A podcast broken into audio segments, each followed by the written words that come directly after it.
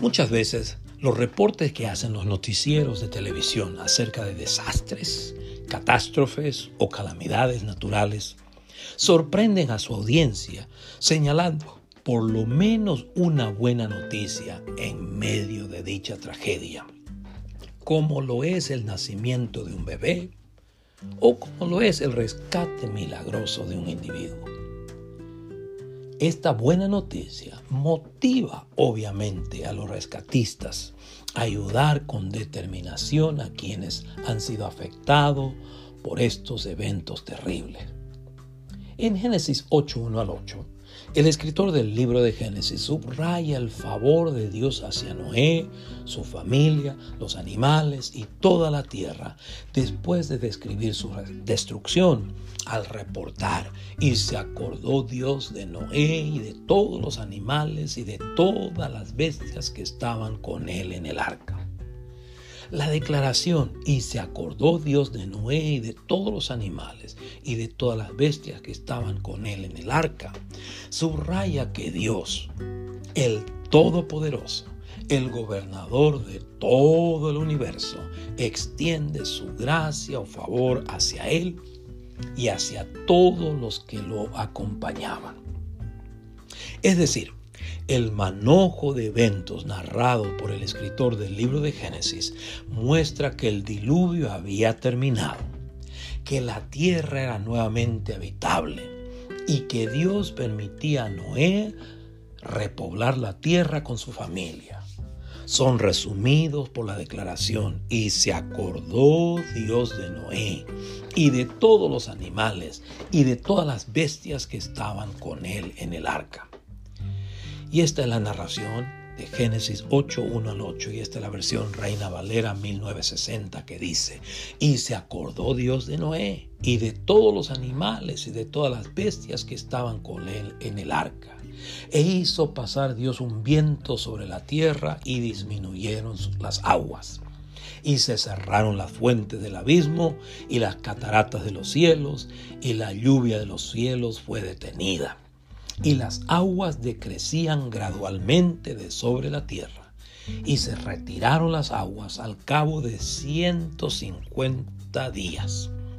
Y reposó el arca en el mes séptimo, a los dieciséis días del mes, sobre los montes Ararat. Y las aguas fueron decreciendo hasta el mes décimo. En el décimo, al primero del mes, se descubrieron las cimas de los montes. Sucedió que al cabo de cuarenta días abrió Noé la ventana del arca que había hecho y envió un cuervo, el cual salió y estuvo yendo y volviendo hasta que las aguas se secaron sobre la tierra. Envió también de sí una paloma para ver si las aguas se habían retirado de sobre la faz de la tierra. Ahora bien, esta es la nueva traducción viviente del mismo pasaje, es decir, Génesis 8, 1 al 8, que dice, entonces Dios se acordó de Noé y de todos los animales salvajes y domésticos que estaban con él en el barco. Envió un viento que soplara sobre la tierra y las aguas del diluvio comenzaron a retirarse. Las aguas subterráneas dejaron de fluir y se detuvieron las aguas torrenciales que caían del cielo. Entonces las aguas del diluvio se retiraron de sobre la tierra en forma gradual, después de 150 días. Exactamente cinco meses después de que comenzó el diluvio, el barco se detuvo sobre las montañas de Ararat. Dos meses y medio más tarde, mientras las aguas estaban bajando, las otras cumbres se hicieron visibles. Pasado otros 40 días, Noé abrió la ventana que había hecho en el barco y soltó un cuervo.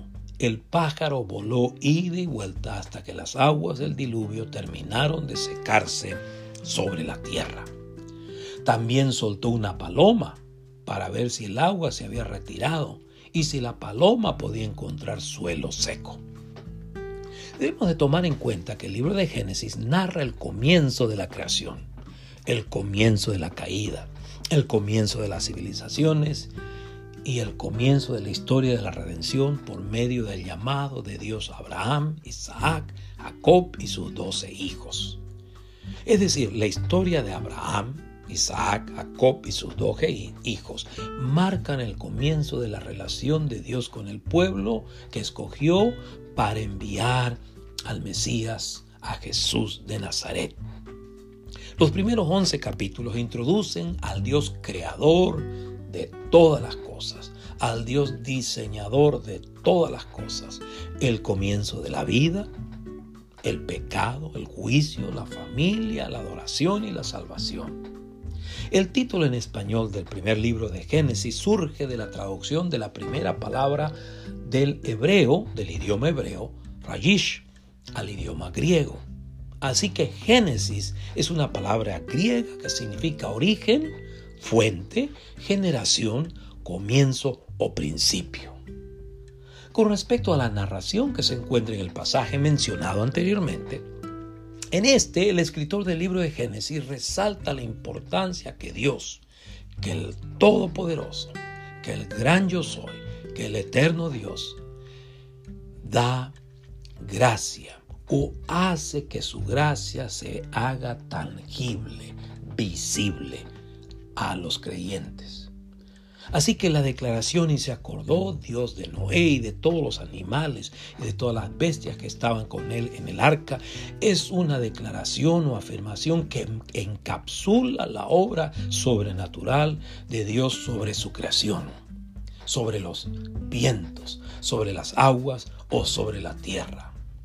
Asimismo, la declaración, y se acordó Dios de Noé y de todos los animales, de todas las bestias que estaban con él en el arca, es una declaración o afirmación que encapsula la nueva oportunidad que Dios brinda a Noé, su familia y demás criaturas. Además, esta declaración y se acordó Dios de Noé y de todos los animales y de todas las bestias que estaban con él en el arca.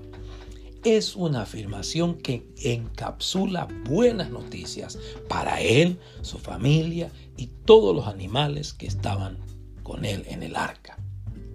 A propósito, las escrituras registran la frase Dios se acordó como una expresión que enseña que Él cumple su palabra que Él hace visible su gracia, que Él es fiel, que Él es un Dios consistente, que Él es un Dios coherente, que Él es un Dios digno de confianza y que Él es un Dios que da nuevas oportunidades.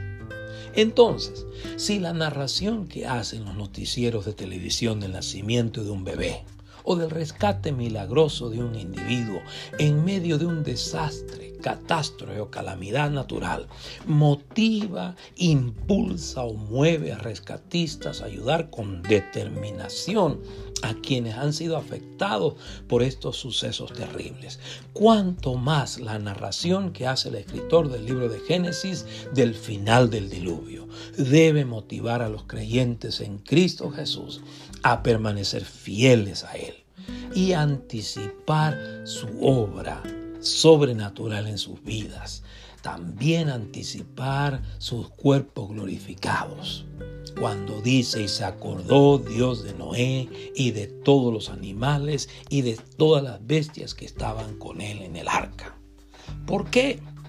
Porque esta afirmación recuerda a los creyentes el carácter bondadoso, misericordioso y perdonador de Dios.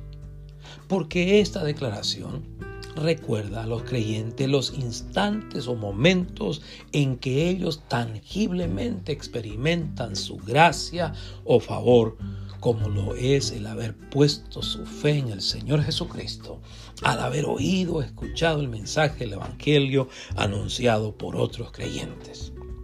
Porque esta declaración y otras declaraciones que se encuentran en las Escrituras recuerda a los creyentes que Dios concede, como dije anteriormente, nuevas oportunidades a sus criaturas nuevas oportunidades a aquellos que ponen su fe en Él, como lo hiciera Noé. Y porque esta declaración y otras declaraciones que se encuentran en las Escrituras recuerdan a los creyentes que estarán en los cielos nuevos y en la tierra nueva, en donde no habrán tragedias, desastres ni calamidades. Amén. Dios les bendiga.